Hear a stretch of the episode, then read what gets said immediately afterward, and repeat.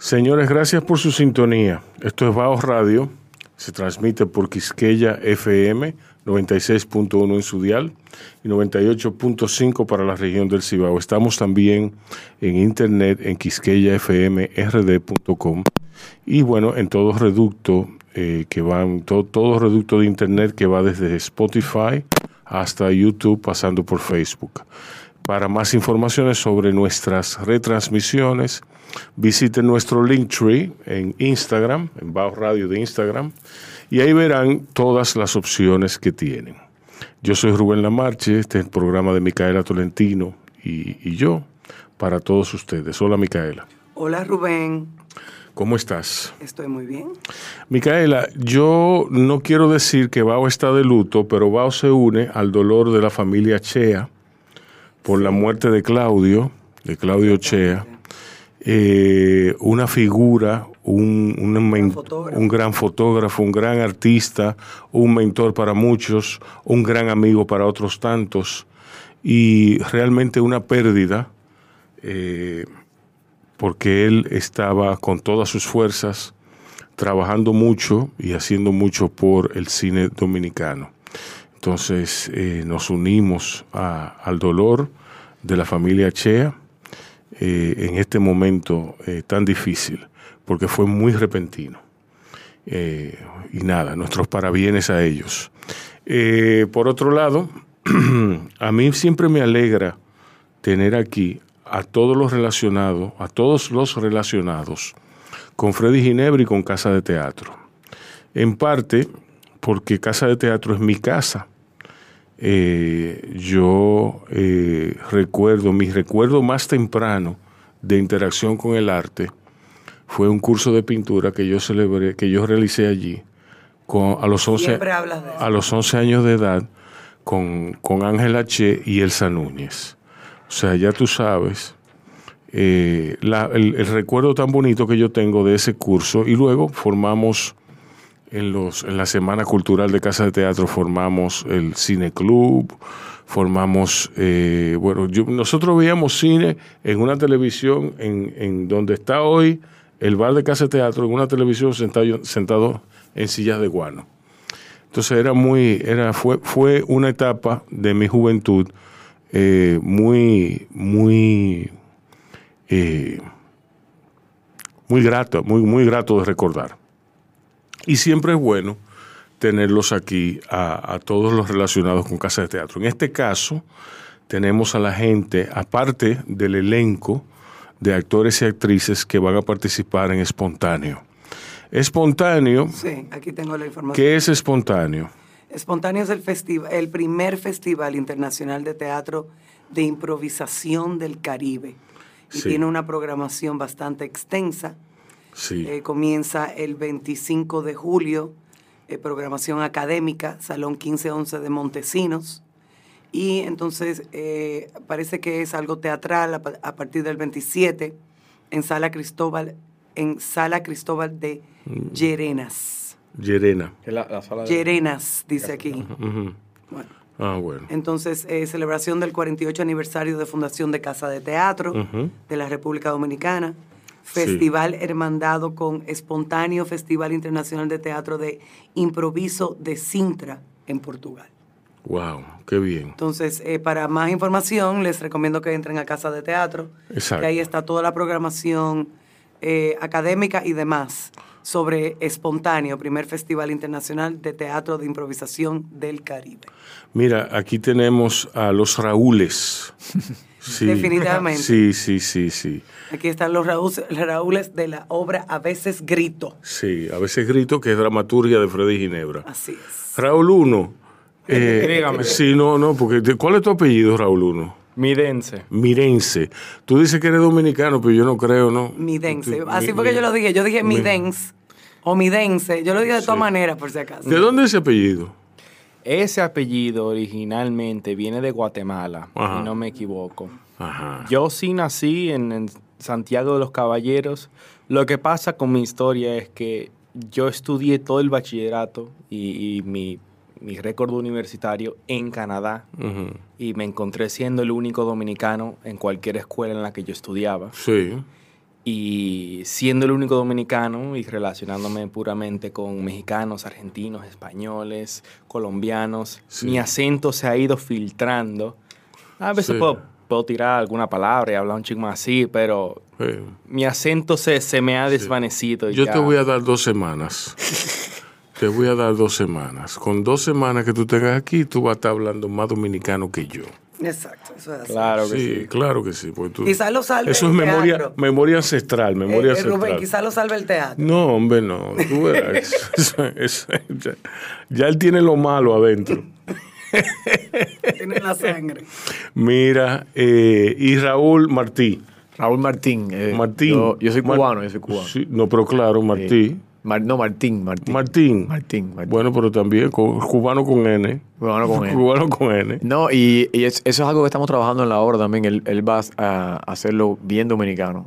Y para mí ha sido un reto porque a veces grito, yo la monté en el año 2012 con un actor colombiano. Ujú. Eh, un actor de Colombia que, que vino, del Matacandela, Alejandro Vázquez.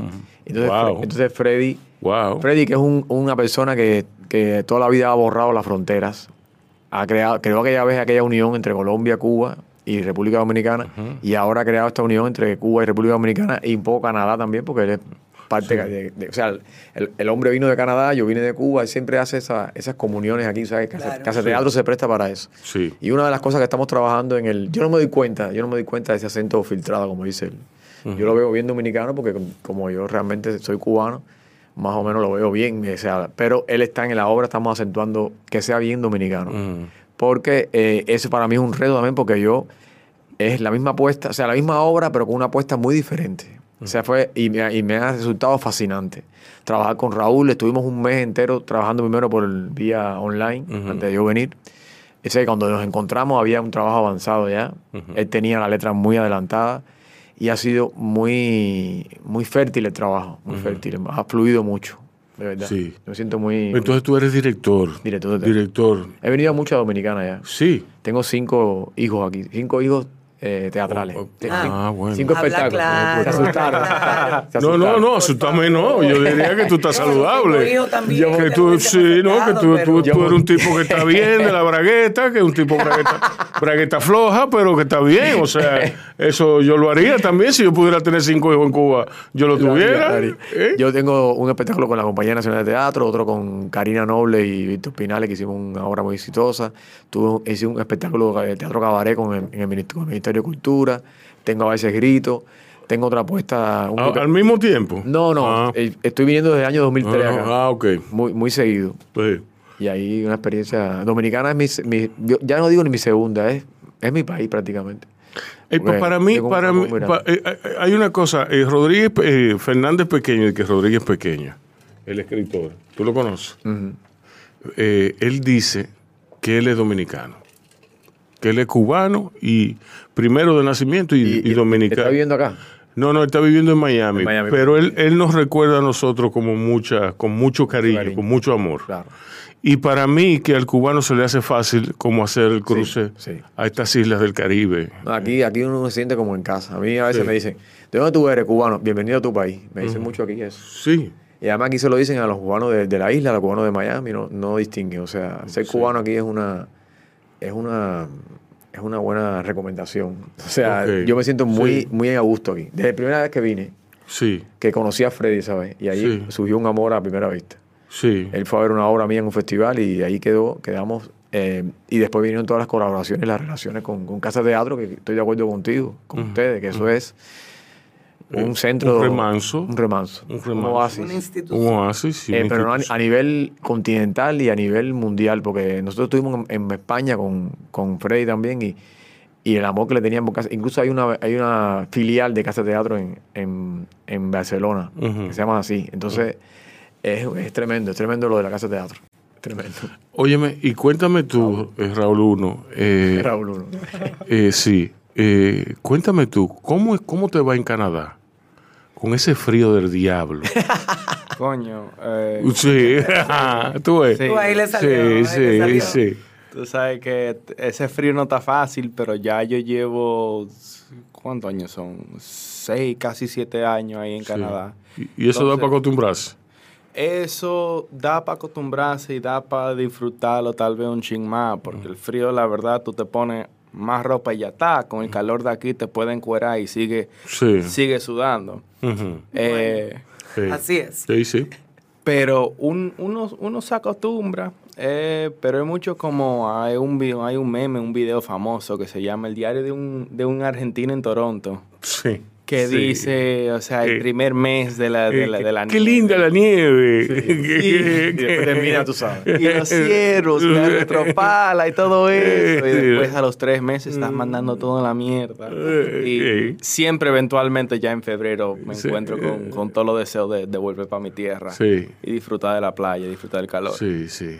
Sí, pero cuando regresas, lo disfrutas aún más todavía. Claro. Claro. Exacto. sí. Sí. porque tiene las dos visiones, tiene las dos, las dos versiones. No, Y- además que tiene sed de su playa y su arena, porque si en febrero él pudiera jalar para acá, él jalara. Pero usualmente en febrero uno está estudiando, Exacto. trabajando, haciendo lo que tiene que hacer. Sí. Uno sí. espera para venir. ¿Y dónde, dónde tú vives allá?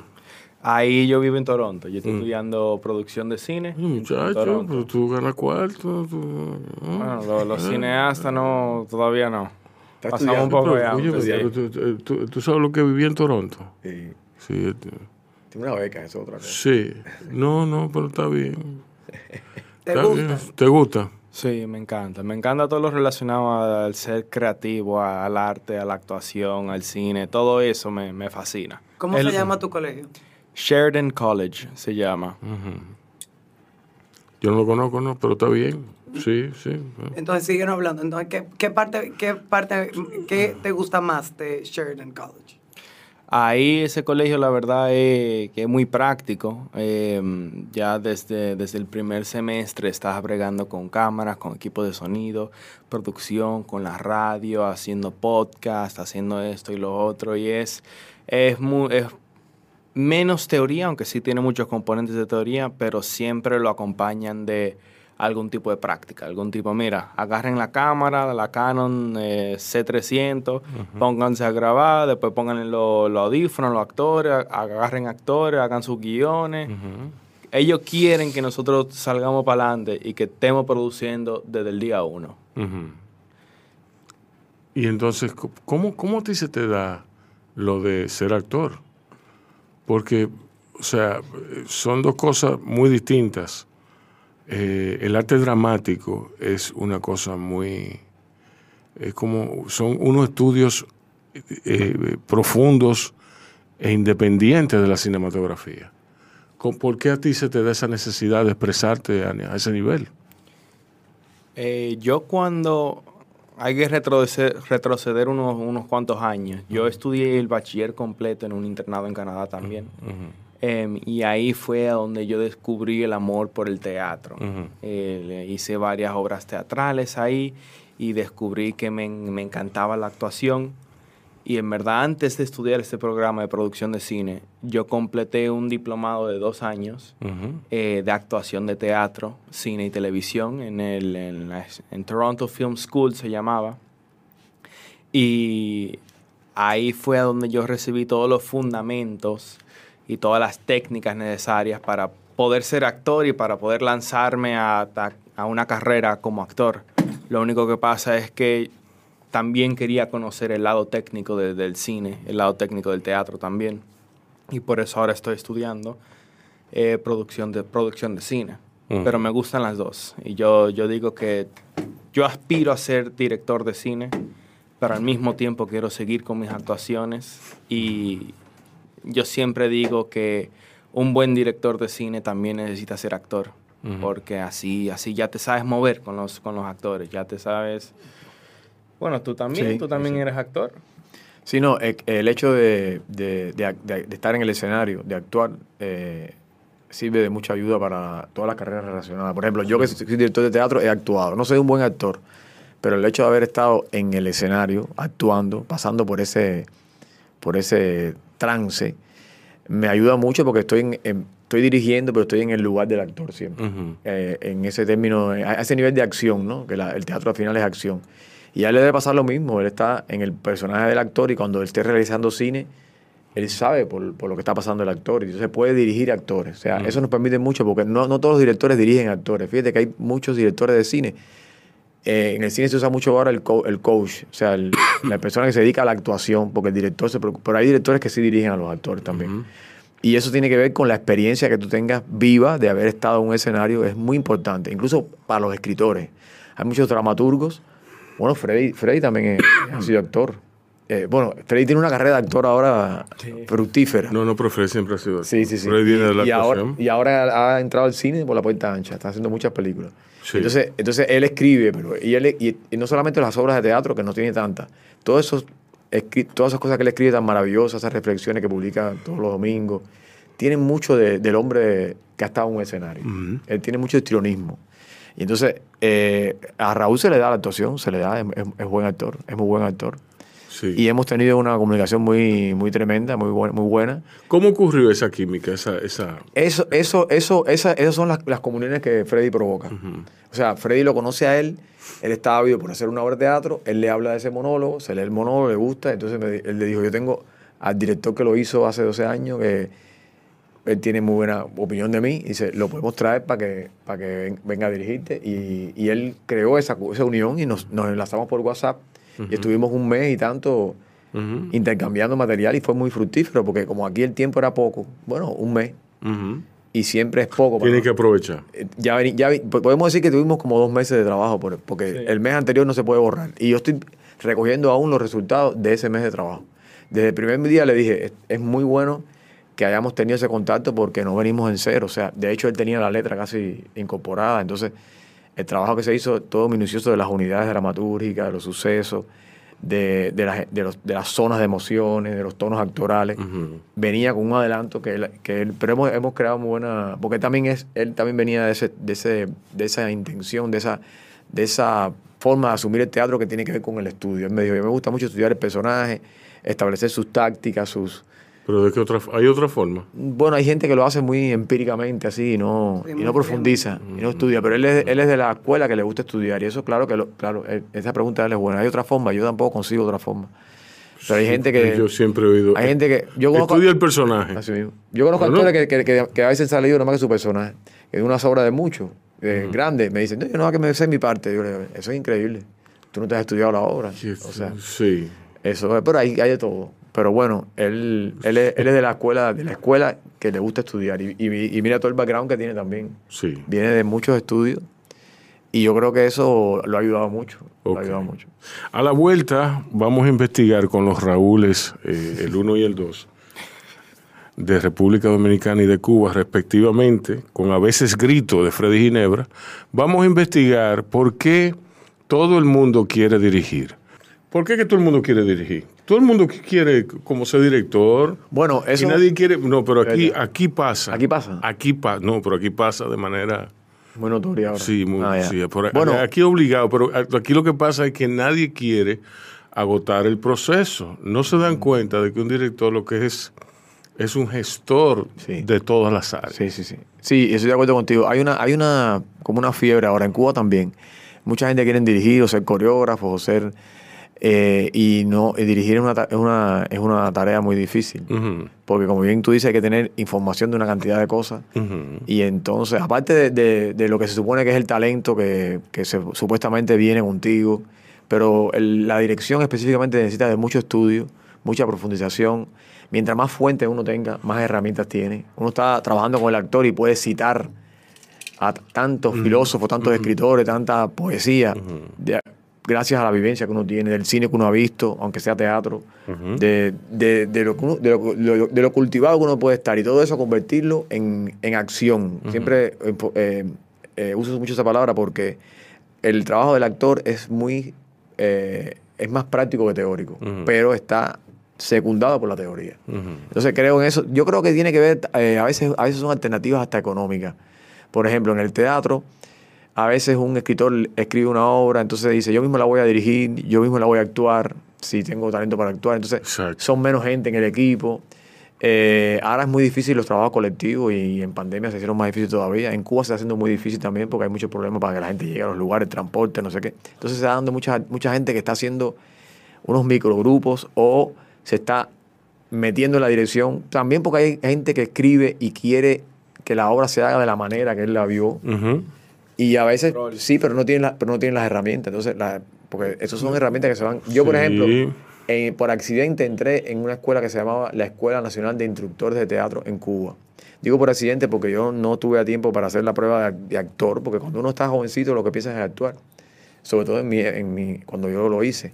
Y resulta que esa escuela me, me, descu- me hizo descubrir a mí que a mí la dirección era lo que me fascinaba. Entonces, y que yo iba a llegar más lejos, por decirlo de alguna manera, no, de una manera ego- eh, ególatra, sino que iba a llegar más lejos en las búsquedas como director que como actor. O sea, como actor pensaba, yo dije, voy a hacer uno más.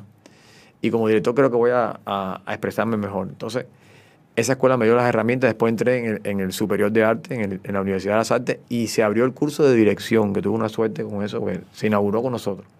Entonces fui uno de los pocos alumnos de dirección como materia de esa escuela que después ¿Y, y entre tus profesores quiénes estaban? bueno, imagínate, nosotros teníamos, yo fui alumno de Roberto Blanco, que es uno de los grandes directores de teatro de Cuba. En ese, en ese año que yo estudié dirección, eran cuatro los que cogieron dirección y cada uno estaba con un solo, era un solo alumno con cada director. Y eran los cuatro de los más grandes directores de Cuba. Roberto Blanco, Vicente Revuelta, Flora Lauten y Berta Martínez. De esos queda todavía Flora Lauten, ya los otros tres no están. Sí. Y Roberto fue como un padre para mí porque yo me convertí en su asistente. en- entonces él me decía, yo no te puedo enseñar dirección, eso no se enseña en una pizarra ni, un, ni es teoría. Tienes que estar en el día a día en el ensayo para que tú vayas entendiendo el misterio, que es un misterio de la relación actor-director. Eso es un misterio.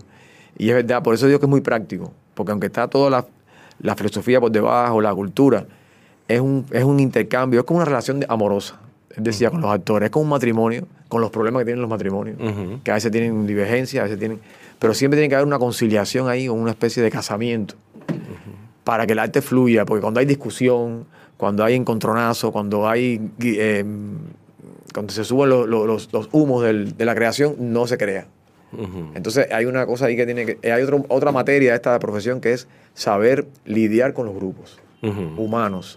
Porque cada actor, imagínate, uno, Es más- uno es como un loquero. Sí, uno es como un loquero. no, los actores es son... Es así, el director, el director es, es- es como, bueno, los egos. Mismo. eh, el director es como diría Hitchcock, que eh, los actores son vacas y, y tú, digo, pero es una forma de verlo. sí, era una forma de... Una forma de verlo. de verlo él. Sí, Pero- no, porque es son, son vacas, el tienen que hacer lo que diga el director. Entonces, eh, pero era Hitchcock.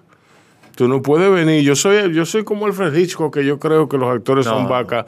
No, señor, porque No, tú- usted no es Alfred Hitchcock. No, y aparte que no, no, Eh, sí. no creo, o sea, los actores son, eso es una creación realmente colectiva. Sí. En, en la medida que los actores te den, tú le puedes dar a ellos. Mm, Y por eso cuando un actor es estudioso, que caemos otra vez en ese punto, sí, uno se siente tan feliz, porque uno, incluso a mí me encanta que me cuestionen. sí. Que a veces yo estoy montando una obra y digo, bueno, tú vienes a esta, a esta, en esta diagonal y la actriz me dice, ¿y por qué tengo que venir a esa diagonal? Y yo le digo, tienes razón, que tú quieres proponer otra cosa. Y además lo que propone ella es mejor que lo que propongo yo y es un diálogo. Entonces, Sí. si uno se abre, es por- pero eso viene de, de- de estar seguro de lo que uno quiere. Cuando uno está seguro de lo que uno quiere, uno puede ser Podría, más pa- flexible. podría parecer una ironía, una mentira. Que uno, uno- uno- tú sabes lo que tú quieres, entonces tú estás abierto a lo que diga Eso otro. mismo, porque tienes, seguridad en que, en que entre los dos vamos a encontrar un mejor camino que yo solo. Por eso no, no me gusta la, la dictadura en, en dirigir. Yo digo que, que- que ese, ese tipo de arte, el teatro y el cine, sobre todo, el cine sobre todo, mejoran desde que son escritos. Solo les queda espacio para mejorar. ¿Tú me entiendes? Solo les queda espacio para mejorar. Desde que tú escribes un guion, que tú se lo entregas a un director o a un productor para que lo vea, ya de ahí en adelante solo le queda mejorar.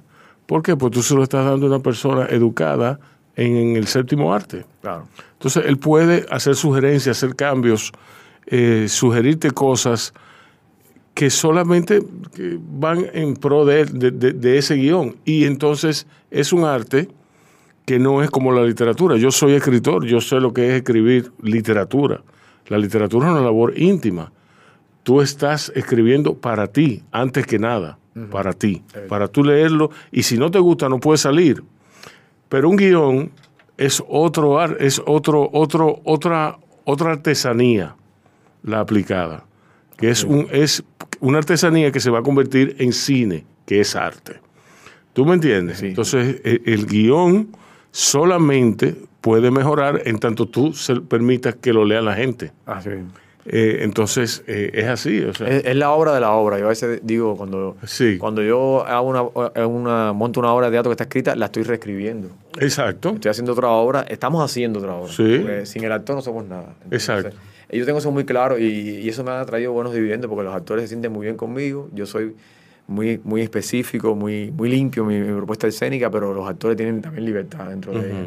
para en la búsqueda encontrar. Ya cuando se termina el trabajo, uno es celoso con lo que logró y, yo- y yo siempre estoy revisando la obra y voy a las funciones, doy nota para que no se pierdan las cosas que se encontraron, pero también el teatro tiene esa maravilla de que es en vivo, es efímero y todos los días se encuentran cosas que pueden ser valiosas. Entonces uno como director las puede registrar y decirle Sí. al actor, eso me gustó, vamos a dejarlo. Ma- márcalo, exacto. Márcalo. Entonces, Sí. es la mirada de afuera porque la obra sigue creciendo. Eso es la maravilla. Hay un, un día, la obra puede ser muy diferente al otro día, la misma obra. Sí, sí, no, Y eso yo, del cine yo- no, porque el cine queda. yo he hecho teatro y yo, eso, eso es así. Es maravilloso. Eso es así. El teatro es maravilloso y tú solo puedes ganar familia. Así mismo. Sí, todo- no, si no estás con ese criterio familiar, no, no lo Sí, sí. No lo logras. ¿Cómo fue el proceso de acuerdo a, a- a la visión de un actor? ¿Cómo fue el proceso de concebir y de poner en escena a veces grito? El, el proceso para mí, eh, a mí me gusta mucho estudiar el guion, estudiar el texto y ir de, de grande a pequeño. Primero me creo el mundo del, del personaje, a donde, donde reside ese personaje, no, no solo dentro de la obra, pero dentro de mí. ¿Qué facetas de, de mi propia vida yo puedo usar, puedo implementar para este personaje? Y después de ahí le voy buscando el porqué a las cosas. ¿Por qué dice eso? ¿Por qué se mueve así? ¿Por qué interactúa de esta manera con, con estas ideas, con estas personas? Y después voy hasta más chiquito. El cómo. ¿Cómo lo hace? ¿Y por qué lo hace así? ¿Qué él, qué él gana actuando de esta manera? ¿Qué él gana con em, estas acciones que él está tomando, estas decisiones? Y después hasta la unidad que más me gusta, la más pequeña, para mí yo la llamo tácticas que es cada, cada suceso, cada unidad, vamos a decirlo, de la obra, em, le pongo un objetivo, un objetivo del personaje, que en esta unidad de la obra, ¿qué él quiere? Porque la obra entera tiene una super, su- un super objetivo. Y después cada parte grande tiene otro objetivo. Después Sí. cada parte pequeña tiene otro objetivo. Y después cada línea cada línea y a veces dos o tres en una línea tienen objetivos y tácticas. De, eh, son, son verbos simples. En esta, en esta línea quiero, eh, quiero sobrevivir, en esta línea quiero atacar, en esta línea quiero implementar una idea. Y entonces me digo, esto es lo que quiere el actor en, en- en esta unidad. Después, ¿cómo él lo va a conseguir? ¿Él gana o él, o él, o él falla en su objetivo aquí? Ujú. Y si falla, ¿por qué falla? Le busco el porqué a todas las cosas, le busco una explicación. No siempre tiene que ser racional porque los personajes muy pocas veces son, son completamente racionales. Y, eh, y el uso de estas, de estas tácticas me permite, primero, concretizar todas las acciones que yo estoy tomando como personaje y si me dan alguna nota, si me dan algún cambio, me permite- lo, lo escribo de nuevo. Siempre uso un lapicero negro, un lapicero azul, un lapicero rojo, el negro para el texto, el azul para cualquier movimiento y el rojo para el subtexto. Porque me gusta escribir la obra entera a mano, porque así me la aprendo mejor. Sí. Pero debajo de cada línea yo escribo el pensamiento. Una línea puede decir, em, sí, estoy cómodo. Pero abajo de esa línea escriben, escriben rojo, ¿por qué me estás molestando tanto? Que no es lo que se dice, pero es lo que quiero transmitir con esa línea, el subtexto. exacto. El subtexto es, una herramienta muy importante para mí y siempre lo tengo. Es mientras voy diciendo mis líneas, estoy pensando en esos pensamientos que escribí. Y los cambio. Si me, si me dan una nota y ya no funciona, lo cambio, lo, lo borro y lo cambio, implemento otra cosa, reviso mis tácticas después de cada, después de cada ensayo, eh, me lo leo un- una vez o las unidades que, que trabajamos, veo que funcionó, eh, cambio la, pues, según las notas que me, que me dio Raúl, por qué me funciona más así. Y lo que me doy cuenta es que mientras las tácticas se va uniendo y una, y una acción me lleva a la otra, también facilita el entrarme a la emoción, al estado emocional eh, que necesito para ese momento.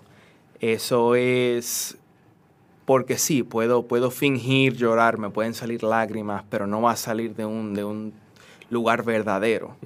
Pero si lo acompaña la acción y si lo acompaña el pensamiento, esas dos cosas, entonces me lleva... Por eso Stanislavski. Sí. Sí. Ese fue el, el método que más me gustó, el que más me, el que más se enfocaron en la escuela de, de actuación a donde yo fui en Toronto. Sí. El de sufrir las cosas verdaderamente. No, yo creo que ese es una, como una especie de Biblia para todos los teatristas porque... Sí, nadie ha podido salirse de ahí. No, el Actor Studio, nada para más. negar, para negarlo que conocerlo muy bien. Sí, claro, pero, o sea, la- hay, una, hay dos escuelas. El Actor Studio, que, que no ha dado tantos grandes actores, o sea, que, que ha servido más al mercado estadounidense. Pero del otro lado está el método de Stanislavski, que es, que es el, el método, el papá de los métodos. Porque además Stanislavski lo que hizo fue eh, unir, eh, o sea, escribir sobre una serie de vivencias concretas que él tuvo en, son como reflexiones de los ensayos, él tuvo la- la- el valor de, de convertir eso en teoría o, Sí. en, o en ciencia, casi en una ciencia. Sí. Y claro, ahí estamos nosotros usando todo el tiempo los subtextos, las acciones físicas, el sí mágico, todas esas cosas, sin a veces ni, ni pensarlo, pero lo tenemos incorporado. Entonces, Sí. cuando él dice lo de, la, lo de, lo, lo de los eh, objetivos de cada suceso y así al mismo tiempo de cada unidad y de cada partícula de la obra, es cierto, eso, eso te crea una cierta sinfonía de, de emociones y, y el espectador no, no- no- no entiende ese estudio, pero, pero recibe una realidad eh, rica en, en emociones diferentes. Entonces no se aburre, no hay, mono- no hay monotonía. Porque uno está, pe- es, es como una suerte de director de orquesta también, uno está creando una sinfonía de emociones, cuando es un actor solo más marcado todavía, Exacto. porque él solo tiene la responsabilidad de la obra. Entonces yo creo que ha sido, por ejemplo, las acciones físicas han sido fundamentales en la obra, pero nosotros Sí, claro, somos, somos deudores de, de Stanislavski en ese caso y también hay una forma nueva de asumirlo que tiene que ver con una gestual no cotidiana, extracotidiana. Ujú. Porque, bueno, Stanislavski se formó en el teatro realista, Sí. pero nosotros estamos haciendo de igual todas esas acciones eh, extracotidianas que estamos haciendo en la obra. eh, Pero, pero Stanislavski yo creo que es más las situaciones que él ha provocado sí, claro. que el método mismo. Claro, claro. Ya, ya él, él, eh, o sea, no- que no lo está, pero puede estar desahuciado, su teoría dura, pero son muchísimas las situaciones, las ramificaciones. No, no, no. Es, Sí. es una cátedra. Y, Sí. y hasta los directores, cuando la fiebre de, lo- de la, de la profesión del director de escena, que realmente cogió auge en el siglo XX, porque anteriormente los directores eran simples gente que trasladaban el texto de escena, Sí. como mismo decía la obra. Sí. Por ejemplo, Meyerhold, que fue un gran director de teatro que tenía sus antagonismos con Stanislavski, después tenía que reconocer que Stanislavski era la, la- la base de todo, porque él como espectador iba a ver una apuesta de Stanislavski y no le gustaba porque era demasiado mimética, estaban los libros, las sillas, las mesas, entonces él estaba revolucionando la escena, pero después él reconoce, en medio de todo eso, que aparte de que Stanislavski era, un, era el, el estudioso número uno de la- de la- del trabajo del actor, de la ciencia del actor. Era una persona al que todos le debían. ¿Entiendes? Entonces, todos los Inclusive él, Claro. que estaba convencido de que, de que el teatro debía ser otra cosa, Así mismo. él no hubiera estado convencido de eso si él no hubiera visto las puestas en escena Así de, mismo. de así mismo. Stanislavski. Yo digo a veces que hasta para negarlo hay que conocerlo en Exacto, profundidad. sí, para negar. Y todas estas cosas que han aparecido, Eugenio Barba, después no sé qué, sus actores cuando lo ven en escena no tienen una línea de acción aristotélica ni, ni común, pero Sí. tienen una base stanislavskiana muy fuerte. Sí. Porque tienen es- esa, en, en la cosa de la verdad, de la creencia, del sí mágico, de la, de la memoria de los sentidos, Ujú. que eso Stanislavski lo, lo, lo, lo- lo explicó muy bien. Nosotros estamos llenos de eso, todo el tiempo estamos buscando, y cuando él dice, un, te- un subtexto puede ser la, la antítesis de lo que dice el texto. Eso es interesantísimo, porque entonces ahí salen los tonos de la ironía, el sarcasmo y todas esas cosas. Claro, pero- cuando le preguntan a uno, ¿cómo tú estás? Bien. Bien. entonces, Eh, Y, y el subtexto es, estoy mal. Sí, sí. Háblame del personaje que tú haces. ¿Quién es? Yo tengo aquí una descripción. Tú- Ahora tú, tú- yo voy a leer la ¿Tú, descripción. tú sabes, ¿Tú sabes lo que él tiene en el bolsillo? El personaje. Sí, ya tú lo sabes. Es decir, está construido. Ah, ok, sí. Sí. Sí. Sí, no, porque hay- existe esa figura. Él lo entendió, él me entendió. Sí, sí, Eh, Eh, sí, ya me siento muy, muy adentrado en el personaje. Eh, siento que ya vive dentro de mí. Yo, yo siempre digo que en todos los personajes, seguro, seguro lo dijo alguien más, más, famoso, pero todos los personajes residen dentro del actor. Solo hay que encontrarlos y, y sacarlos al, frente. Eh, pero el personaje se llama Juan. Juan Antonio Sierra López. Es Juan Antonio. Sierra López. Ok. El- Qué mosca más molestosa, Dios mío. Y no quiere salir de aquí, que lo más, Sí. más molestoso. Bueno, sí. le Sí, gu- sí. le gusta este programa. Sí, sí. Le voy a poner nombre. Ese personaje es un personaje que viene cargando consigo mismo uno un trauma, creencias en creencias del mundo, una injusticia familiar, aparte de, de una agresividad contra, contra la, la forma que, que el mundo está estructurado y contra una, una casi una rabia contra todo lo que es lo, lo- cómo funciona el mundo, así y es vemos una transformación muy bonita, muy muy dolorosa a veces para él, muy agresiva también de, de un muchacho que entra y es es arrogante, es no cree, no cree en, en- no tiene fe, no tiene fe en que hay esperanza, en que hay luz, en que él puede encontrar a un propósito para, para su vida, el que puede encontrar ayuda. Me suena como que yo la debería ver. Es The Master. ¿Eh?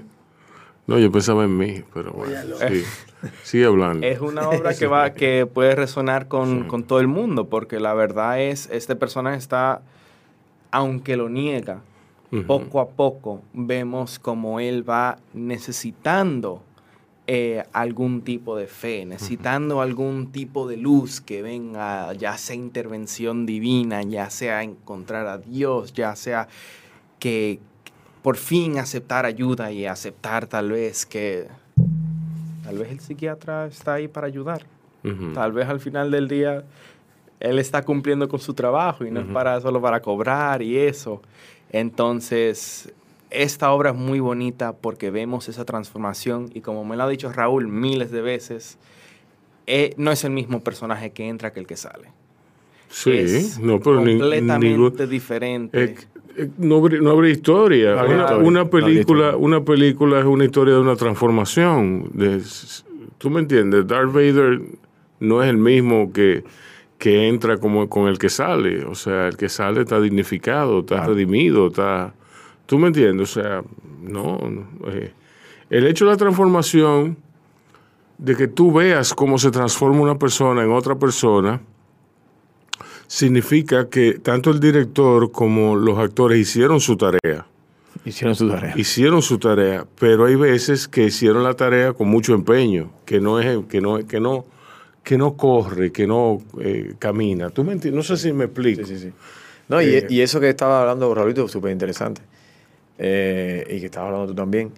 Que esa es la parte, o sea, eh, uno escucha todas esas cosas y le parece muy teórica, pero lo interesante es cómo, cómo en el trabajo con el teatro, con el actor y el director, se convierte en un fenómeno práctico y hay que, hay que traducirlo en cosas muy concretas. Que a veces, a veces hay directores que dan notas demasiado abstractas.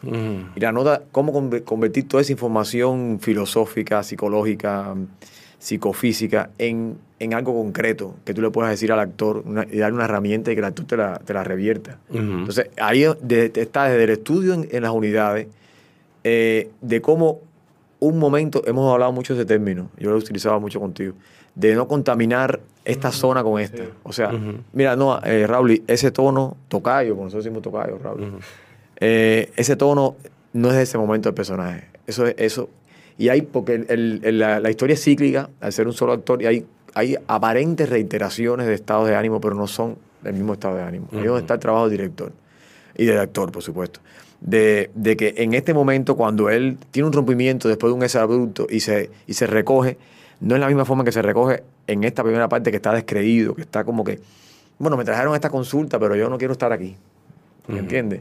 Eh, acaba de decir que estoy loco, si eso es lo que ellos quieren, mis padres quieren eso. Pero como en, él mismo se sorprende, el personaje, empezar a, empieza a necesitar al, al psiquiatra. Porque empieza a, a- el psiquiatra se convierte en su, en su vehículo para encontrar eso que dice la verdad, la luz, la fe en algo que, que va más allá de lo religioso, aunque aquí está, se menciona eh, el personaje de Dios. Pero eh, lo que hace que, que- que la, que la, decir mensaje, a mí esa palabra no me gusta mucho, pero lo que la, la obra le dice a la gente se, se expanda, es que es más allá de una, de una deidad, una religión concreta. Es, es- No, claro, es, claro. es ver que, bueno, necesita un perdón porque él hizo una cosa terrible que no vamos a contar aquí. Pero ¿por qué la hizo? Y entonces, ¿quiénes son los verdaderos culpables? La educación que tuvo en su casa, de los padres, bueno, toda esa historia que viene. Eh, eh, se dieron cosas muy lindas porque él tiene una relación, él, Raúl Midense, tiene una relación muy bella con su abuelo. Y el abuelo, en esta obra, la figura del abuelo es un oasis. Y yo no sabía eso. Entonces, yo desde Cuba estaba pensando, vamos a hacerle un homenaje al- a la figura del abuelo. Y cuando llego aquí me cuentan, mi abuelo es para mí algo muy grande y sus padres también. Él no tiene problema con los padres, como en la Sí. obra. Hay que aclarar eso. Pero bueno, entonces es cómo con- convertir No, y si- eso en herramientas concretas. Y si lo tiene también está bien. O sea, Está bien, eso es parte de la vida. Exacto. Pero cómo, cómo, eh, lo interesante es que todo eso tan lindo que ha dicho Raúl, cómo, cómo eso lo, se, se va convirtiendo con el estudio, como tú decías al principio, que dice, no hay, hay otra forma de hacerlo. Y es verdad que no, no debe haber otra forma. Eh, el estudio que hemos hecho, teórico-práctico, cómo hemos ido traduciendo eso en cosas concretas para, para ofrecerle al actor y, y después al público. Porque Exacto. El, el teatro es un acto de comunicación. Exacto. Si no hay comunicación, no hay teatro. Exacto, tú has dicho algo clave, tú has dicho algo clave y voy a explicar por qué. El teatro lucha por traducir los sentimientos de la gente de manera que todo el mundo se identifique y los entienda. Eso es, eso es lo que busca el teatro. Entonces, la gente vive, la gente tiende a adornar el teatro, a adornarlo o a ponerle elementos que lo convierten en, en más una instalación de arte, como un performance, una... ¿Tú me entiendes? Entendiendo que así lo van a hacer más bello. Y están equivocados, rotundamente equivocados.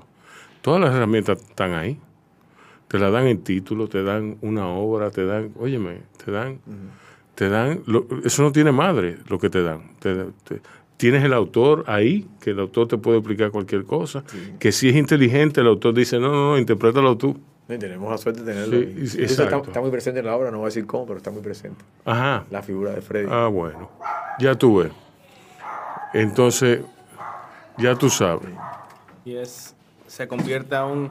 Esa, esa que se oye ladrando es Tati. Y fíjate si, si el, si el teatro y el arte tiene esa cualidad, que cuando Freddy escribe esta obra, en un 19 años, eh, la gente cuando la vio ahora, después, porque la tuvo guardada, después la hizo, la hizo Ángela Che primero, que tú mencionaste ahorita. Y después, cuando la estrenamos ahora, en, en 2012, los, los y todos le dijeron, papi, ¿qué tú estabas pensando en ese momento? ¿Por qué tú hiciste esa obra si tú no has tenido ese problema en tu vida? Dice, Yo iba a aventurar decirte que Freddy, yo, que yo reconocía el Freddy que escribió esa obra como muy joven. Muy joven. Que no era el Freddy eh, ya, De ahora. ya de ahora. ¿Entiendes? Ya, escribió esa obra en, un- en una pegueta así, en un día entero se quedó Sí. escribiendo, escribió esa obra y le salió. Sí. Y se le ocurrió esa historia que no tiene nada que ver con su vida. O sea. Pero, pero Freddy... O quizás lo tiene que ver todo. Tiene que ver. Sí. No, y ahora Freddy eh, se ha convertido en una persona, como todo artista, conocedor del- del- de los misterios de la vida humana. Entonces, Exacto. Por eso él escribe tan cosas tan hermosas en, el- en el- en la prensa, porque son reflexiones muy... Pero, pero ese Freddy que escribió eso era un Freddy adolescente. Y sin embargo, estaba planteando Sí. una cosa de la condición humana importante que no tiene que ser precisamente su vivencia, porque él no tiene esa, esa vivencia familiar. No tuvo ese problema con los padres ni, ni, ni con su entorno, ¿entiendes? Pero, pero Yo me sintió que, imagino- la, que la sociedad lo tenía. Y eso es interesante. me imagino, porque me ha pasado, que Freddy dirá, ¿y quién carajo escribió esto? Sí. Sí, porque es una cosa... Deme un segundo. Aquí dice, un personaje atribulado, apresado en los límites de la locura, cargado de un pasado trágico, de un entorno familiar complicado, se presenta ante un psiquiatra, se presenta ante su propio delirio, nos cuenta su descreencia en el mundo y en todas las creencias. En este exorcismo parece encontrar el motivo de sus negaciones y a su vez hallar la luz. Y así. Así es. Entonces, eh, para reserva, la fecha, viernes 22 y sábado 23 de julio, 8 y media pm, y domingo 24 de julio, 6 y media pm. 500 pesos entrada general. Tres días. 300 pesos envejecientes y estudiantes. Sala Cristóbal de Llerena. Tenías razón, parece que en el póster lo dice mal. Sí. Casa de Teatro, Dramaturgia Freddy Ginebra, Dirección Raúl Martín, Actuación Raúl Midense. Sí. Boletas disponibles en Casa de Teatro.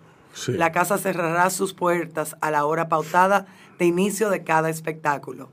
Para mayor información, entrar a Instagram a Casa de Teatro. Casa de Teatro, a quien dedicamos el programa de hoy, ¿no? Eh, a mucha honra. Eh, todos somos de la casa. Eh, tiene un concierto este sábado. Este sábado. tiene- Mañana. sí, tiene un concierto muy, muy importante. Porque es un concierto dedicado a Víctor Víctor, a Sonia Silvestre y a Luis Díaz. En ese concierto está todo el mundo. Todo el mundo va a estar tocando allí. Desde Janio Lora, pasando por José Antonio Rodríguez. Todo el mundo va a estar ahí. Los que eran amigos de, estas tres, de estos tres grandes artistas dominicanos. Vayan a eso, señores, que eso va a estar bueno. Eh, y yo, lo, lo que so- lo que es más, yo, yo diría que Claudio Chea estar ahí, eh, eh, debería estar ahí también, por ser un artista del lente muy presente en Casa de Teatro.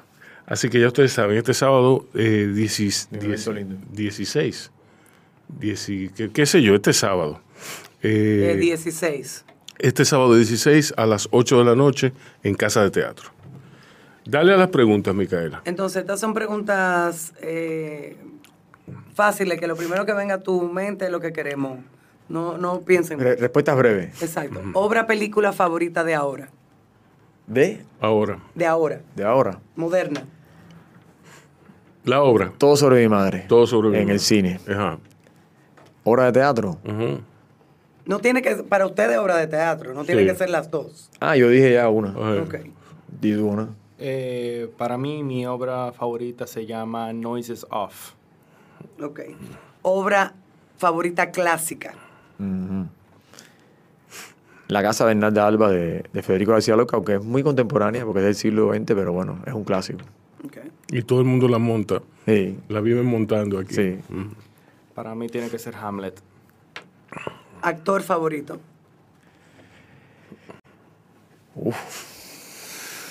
Jeje.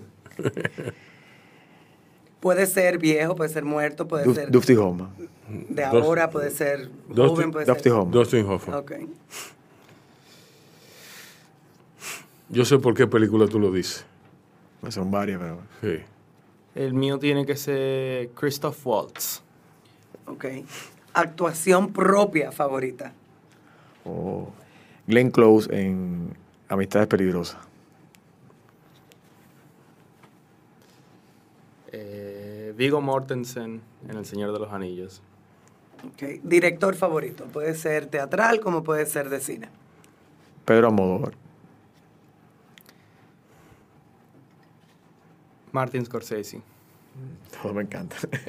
Parte más difícil de ser actor, obviamente a ti, director, o de las dos maneras.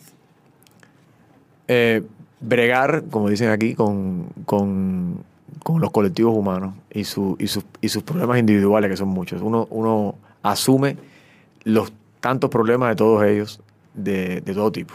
Es muy difícil. Eh, que es un trabajo colectivo, es lo más difícil. Eh, para mí como actor, em, sacar, sacarlo de del personaje de la teoría y concretizarlo en este mundo. Parte más fácil de ser director. Eh, querer a los actores. Sí. Enamorarse Parte más de- difícil de ser actor. La parte más difícil de ser actor. Digo, perdón, más fácil de ser actor. La parte más fácil de ser actor es ya el día de el día de, de la obra. Aunque los nervios están de punta, ya te sientes cómodo con el personaje y ya puedes liberarlo por fin. Y es una diversión inmensa. Parto. ¿Qué buscan en un guion, en un papel, en un guion, en una personalidad? Mm. Yo verlo. O sea, si yo no veo eh, la obra en su primera lectura no, no la puedo llevar a escena. O sea, más allá de, de la calidad. Hay textos que son, eh, me fascinan, pero me gustan como para leerlos. Sin embargo, hay obras menos, menos grandes y son las que me gustan montar, porque, porque tengo, tiene que ver eso, tengo que verla. Ver, ver, ver el espacio, su, imaginármelo, si no, no puedo. Para mí un guion, si me, si me lleva a sentirlo, de verdad, si, si me hace llorar, si me hace reír o, o enfadarme y me dan ganas de actuarlo, ya yo sé que me encanta. Ok, ¿qué tipo de película nunca o qué tipo de obra nunca hicieran? Contra. Quizá estas preguntas son muy profundas. No, no, profundas no, que son, no son buenísimas, pero que son cosas que, que nunca había ¿Qué pensado. no, Hay sí. que hacerlo de primero. Yo no haría nunca una obra de, no sé, de... Tú te la voy a mandar para que tú le pongas. Sí. Yo no haría nunca una obra que, que sea totalmente des- desesperanzadora. Sí. Y yo no haría una obra que sea muy eh, o de- demasiada filosófica, que se, que se tienda a estar pensando nada más y nunca concretizando acciones. Ok, ahora vamos a lo fácil. Palabra favorita. Dulce. Bueno, una que me da mucha risa es Guanábana. Palabra menos favorita.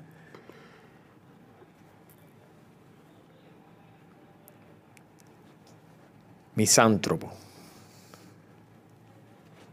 Había otra, pero esa me gusta mucho. Oh, tú me estás poniendo a pensar aquí. Sí, porque es lo que pasa, que, que uno viene preparado, pero está es rico. punto, Ese es es el punto. punto. Y la menos favorita es difícil, pero una que no es favorita es esa. ah, la, mi menos favorita es Chillido. Oh. Ok. ¿Qué sonido, ruido te gusta? Uf, a mí me gusta muchísimo el sonido de las de, de los ríos cuando hay cuando hay mucha agua pasando rápido. Robaste, iba a decir el agua, pero bueno, el, el viento. ¿Qué sonido, ruido no les gusta? Él dijo chillido ahorita, el, el del metal, cuando hace así que... Sí, cuando cruje, cuando chirría. Sí. Meriza. Para mí tiene que ser niño de como 6, 7 años gritando. Ay, como cuando también. tú te lo encuentras en Ágora, en una feria que hay de niños y que me dicen ¡Ah! A gritar. No, me molesta de una vez. Ok, ¿qué profesión que no sea la suya, tu director, actor y tu director, actor, les gustaría ejercer? Arquitecto. Wow. Biólogo marino. Wow. ¿Qué profesión no les gustaría ejercer? Eh, político. Eh, finanzas. ¿Qué leen? Yo leo, eh, bueno, puedo decir autores, pero novelas. Me gusta más leer novelas que teatro. O sea, por el placer de leer me gusta más. El teatro lo leo por, el, por, por oficio y me encanta también leerlo, pero siempre buscando una, una obra que hacer. Y sin embargo, la- la- el placer de leer es la novela. Y hay autores como Milán Kundera, como Dostoyevsky, eh, que son como vitales para mí. Son tremendos. A mí, mi autor favorito, el que sí es mi meta en la vida es leerme todos sus ensayos, cartas y, y libros, es Tolkien. Ok, perfecto. ¿Color favorito? Para irnos un poco más. Verde. Azul. ¿Plato favorito de comer? Mm. Eh, pescado. Pe- Pescado a la plancha. Me mata. Hasta el pesto de mi abuelo. Oh, me dio, me dio hambre a mí también eso. ¿Qué actor eh, del pasado te gustaría conocer? No muerto. O director, que ya no existe. que ya no existe. Mm, Orson, Orson Welles. Orson Welles murió, ¿no? Sí. Sí, claro, hace rato. Orson Hace Welles. rato. Hace ay, qué bueno. Hace rato ya, claro. No, porque además dijiste Hamlet ahorita. Y sabes que a mí yo me enamoré de. Shakespeare me ha encantado siempre. Y yo acabo de hacer Hamlet en. No, yo hice Macbeth. Pero estuvimos manoseando Hamlet. Eh, y, y hay un, una película de, de Macbeth, ya que estamos en Shakespeare. O sea, hay una versión de Macbeth que la Orson hizo. Orson Welles como director y Orson. como actor. Sí. Y es, una- es un tremendo.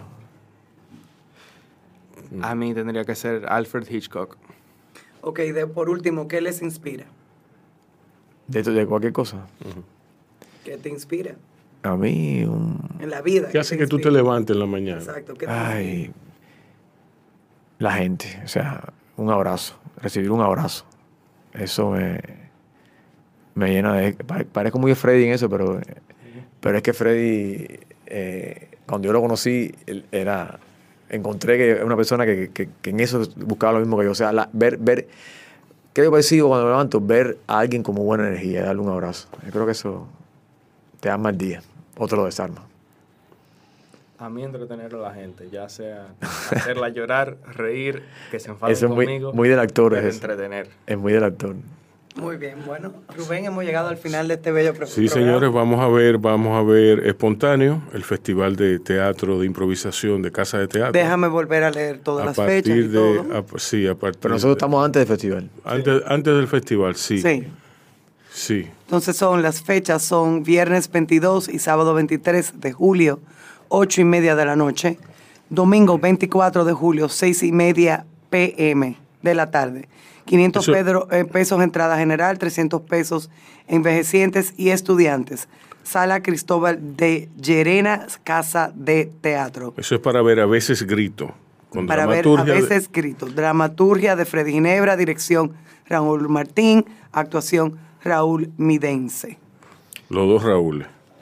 RR. Entonces, espontáneo comienza el 25, que es después de eso.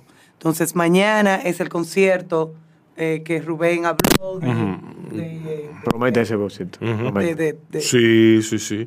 De Víctor Víctor, Exacto, en honor a un homena- Víctor un Víctor, homenaje. A. Sonia Silvestre y a Luis Díaz. Imagínate esos Sí. tres. Esos Sí, tres. Ya, sí, son no tres. no hay que decir más nada. Tres grandes. Bueno, pues ya saben, señores, esto es Bau Radio. Eh, cuídense y nos oímos pronto. Qué cosa más rica este programa. Bien, Manny. Qué programa más rico.